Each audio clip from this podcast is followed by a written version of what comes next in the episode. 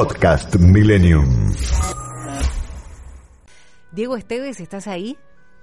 Aquí estoy, Gise. Buenos días, buenos días, buenas tardes. Muy bien, Diego, bienvenido.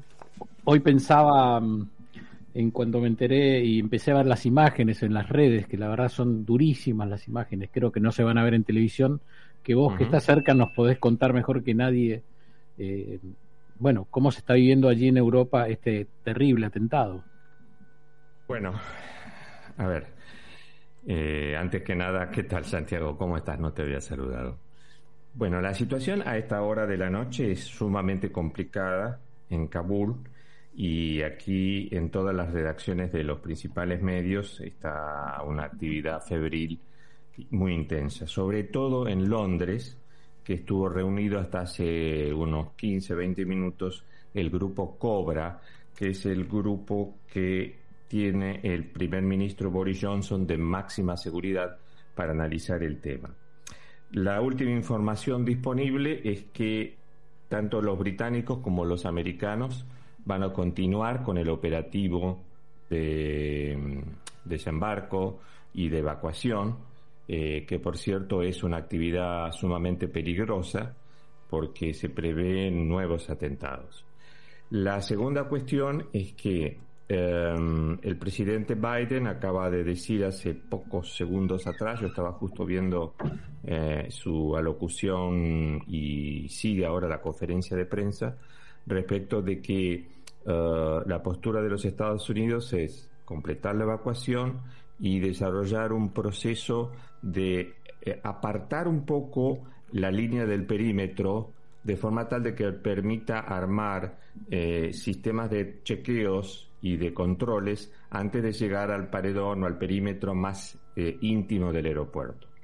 Y la tercera cuestión es que lo vi sumamente emocionado, sumamente golpeado emocionalmente al presidente de los Estados Unidos recién, eh, hablando, bueno, sobre las pérdidas de los, de los militares, que son 12.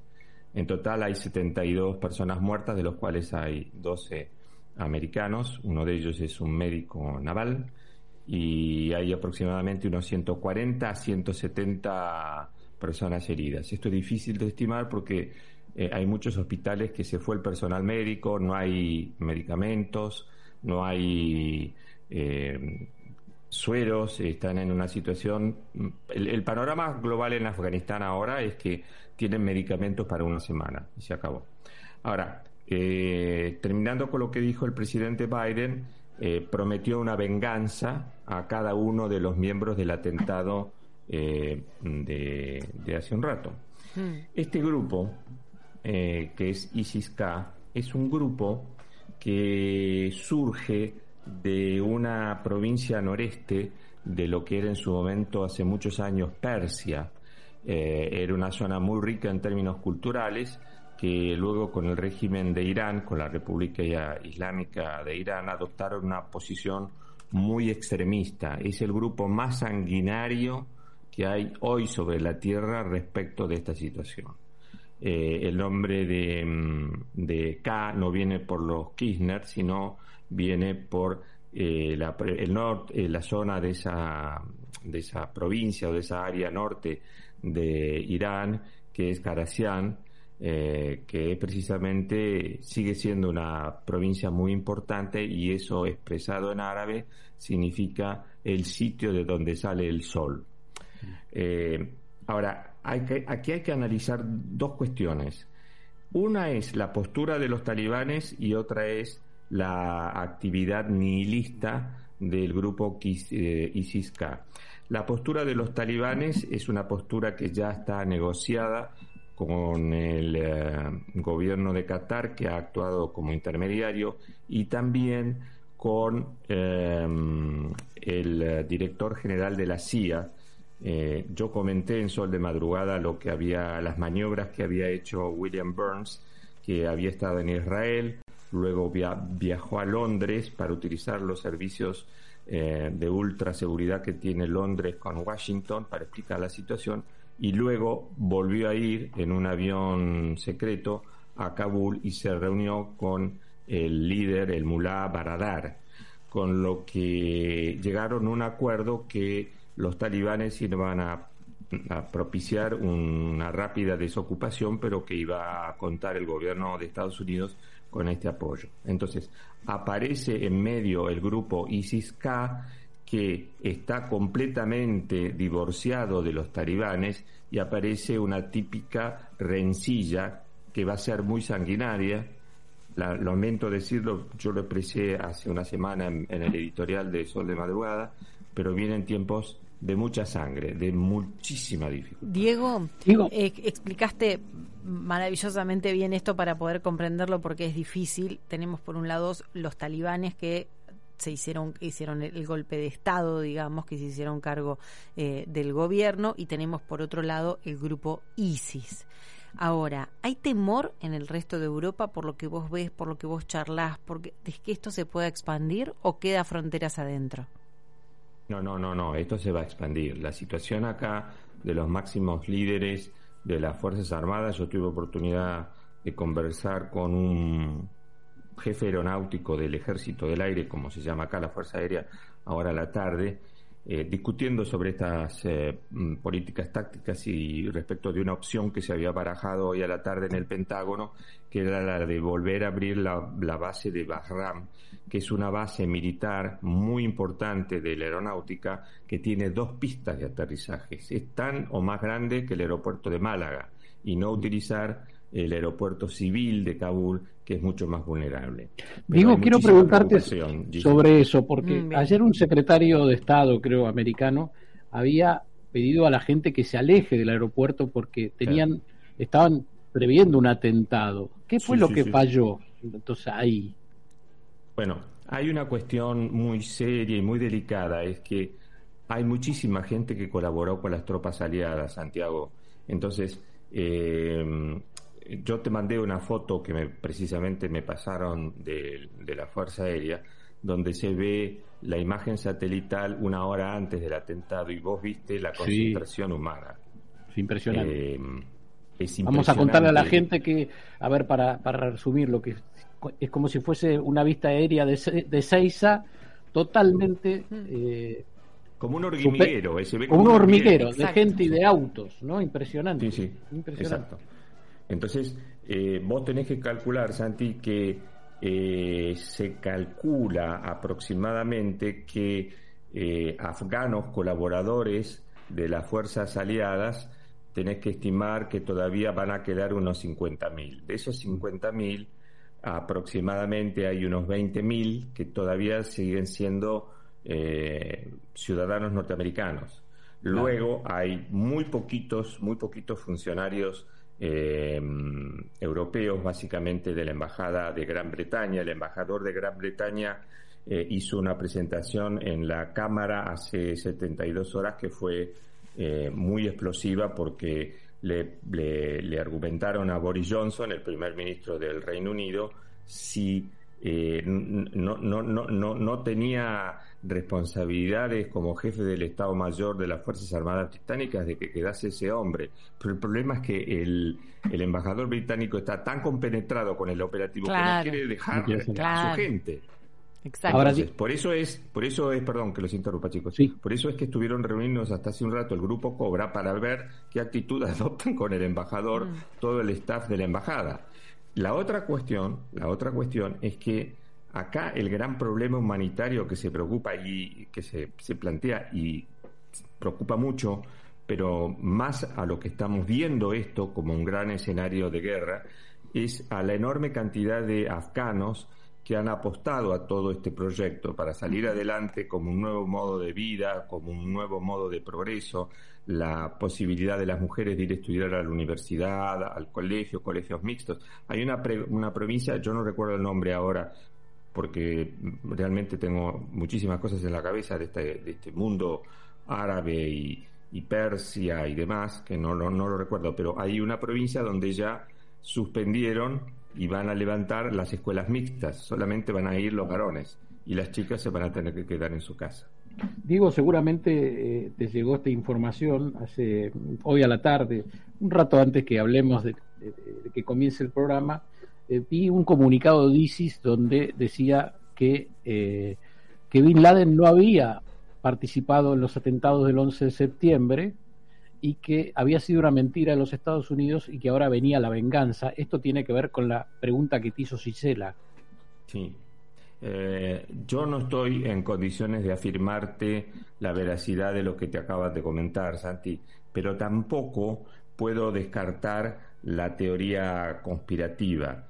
¿Por qué lo digo? Porque la CIA tiene, es como un gran pulpo y tiene tentáculos por todos lados. Yo casualmente dialogué con la gente de Radio Nacional de Israel el miércoles para preguntarle sobre este tema y, por ejemplo, em, la postura de la CIA eh, en el caso de, de Afganistán es de una postura, hay que tener en cuenta que el William Burns es un nombre más bien diplomático, no de inteligencia pura como dicen los italianos, es un hombre, es una paloma. Por eso es que lo escogió Biden para poder negociar con los talibanes. Acá hay que sacarse la máscara y decir las cosas por su nombre. Acá hay una especie de pacto o de situación de acuerdo con los talibanes. Escuchando el discurso de Biden, recién me terminó de cerrar, porque en, realidad lo que está haciendo ahora Biden es proteger al régimen talibán yendo contra ISIS-K. Es, un, es un ballet y una complejidad de movimientos muy difíciles de evaluar en términos del eh, paradigma de, de prepandemia, porque acá la pandemia, como lo hemos hablado muchas veces, Santi, y estos fenómenos eh, son tan disruptivos que hay que utilizar otra matriz de pensamiento. Y el problema que tiene Biden es que no está utilizando la nueva matriz y sus asesores tampoco. Por ejemplo, el que más clara la ve es el general Austin, que es el secretario, el ministro de Defensa. Es un tipo muy capaz, pero él presentó la renuncia hace 72 horas. Y Biden le pidió por favor que se quedara. Pero, por ejemplo... ¿Por qué decís que, perdóname, digo, vos por qué decís que no están viendo la nueva matriz? Por la sencilla razón de que este fenómeno de, como vos dijiste muy bien, golpe de Estado, que en realidad no es un golpe de Estado, sino es un vacío de Estado. Es un Estado anómico, fallido, ¿eh? Mm. vacío de poder, donde los talibanes se hacen cargo de esa región. Sí. Es así de simple. Se quedan con las armas. Es claro. Y, y encima eso, los americanos y las tropas aliadas le dejan todo el herramental. Todo el herramental. Yo subí una foto a Twitter que están los, los talibanes vestidos con uniformes americanos. Y las armas. Vos lo viste, Santi. Las armas, sí, sí. Y las armas. Por eso, a eso me refiero de cambio disruptivo.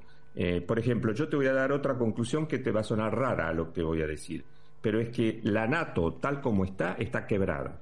Claro. No sirve para nada. Mm. Y te digo otra cosa más. Europa, Europa, ya me falló dos veces. Me falló con la pandemia y ahora me falló con esto. Te lo digo como ciudadano español, pero también te lo digo con la camiseta de argentino que yo busqué mi destino en... en no, pero es una buena mirada esta que nos estás dando, Diego, porque, viste, primero porque nosotros pensamos que afuera se hace todo bien, error número uno. No, no. Pero además de eso, em, nos parece que, o sea, vos fíjate que estás, estás cerca, estás viviendo, estás en el corazón de Europa y estás palpando esto de cerca. Entonces, falla Estados Unidos que creía que, o sea, que nos vende todo como que va a solucionar el mundo de todos, no soluciona, no solo no soluciona el mundo de nadie, sino que además lo perjudica.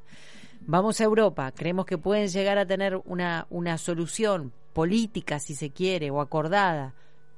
Otra desilusión como estás contando vos. Bueno, hay, hay, hay varias cosas que, que están desalineadas en este momento. Eh, por eso te digo, vamos hacia un nuevo paradigma si vos me decís, describirme el nuevo paradigma, con la cantidad de información que yo tengo ahora y con los estudios que he hecho, etcétera, no te puedo decir hacia dónde vamos. Mm. Eh, lo que es lamentable, digo, bueno, y hoy sin duda le queremos decir a los oyentes que tomó Tortono, ¿no? Tu, tu, estos encuentros, esta visita, estos viajes, eh, nos dijiste, eh, algún gobierno ya dijo que se va a vengar y ya sabemos que el ojo por ojo hace que el mundo se quede ciego, ¿no? Exactamente, Así que bueno, digo, así nos tocó este encuentro hoy. Te mandamos un, un abrazo enorme.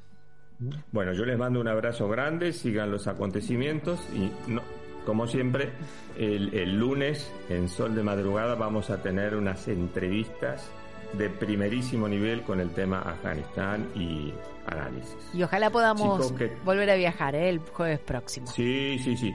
Te, te anticipo el título para el próximo viaje. Dale. ¿Querés? ¿Eh? Sí, te voy a dar do- te, te voy a decir. ¿De dónde viene el perro de San Bernardo? Sí. ¿Mm? Tiene mucho que ver con mi viaje por el Valle de Aosta y piense mucho la campaña de Julio César para controlar a la Galia y a la Hispania ibérica. ¿Por dónde fue? Anotado. Anotado para el próximo jueves. Gracias, Diego. Te mandamos un, abrazo- beso. un abrazo grande, Cuídate. chicos. Chau, chau, chau. Chao, chao.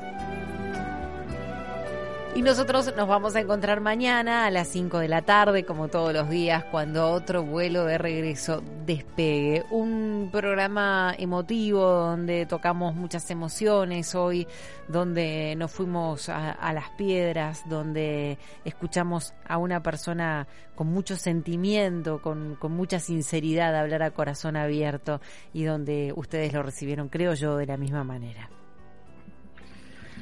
Nada más que decir, eh, a ver, eh, me quedé con una frase de Mechi que era eh, que esto sirva para unir a todos los argentinos y me quedé con una frase de Diego también, a ver de qué manera arreglamos este lío y no volvemos a entrar en esta rueda loca que cada 20 años el mundo entra en guerra eh, y se destroza y se pierden millones de, de vidas y en esta locura, ¿no? En esta locura y, y como decía Diego, Diego, a ver si entendemos el cambio de paradigma y si los gobiernos pueden entender que es necesario cambiar esta forma de vida y que las guerras no solucionan nada.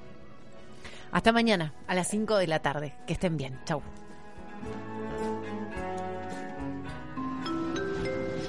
Tripulación, preparar cabina para el aterrizaje. Este vuelo ha comenzado su descenso para aterrizar a las 19 en su lugar de destino. Nuestra tripulación en la operación técnica, Gerardo Moyano y Esteban Cavalieri. En la producción, Pablo Hellman. y al comando de este vuelo, Gisela Larsen y Santiago Pondlesica. Deseamos que hayan tenido un buen vuelo y esperamos verlos de nuevo a bordo. Los esperamos mañana a las 17 para un nuevo vuelo de regreso.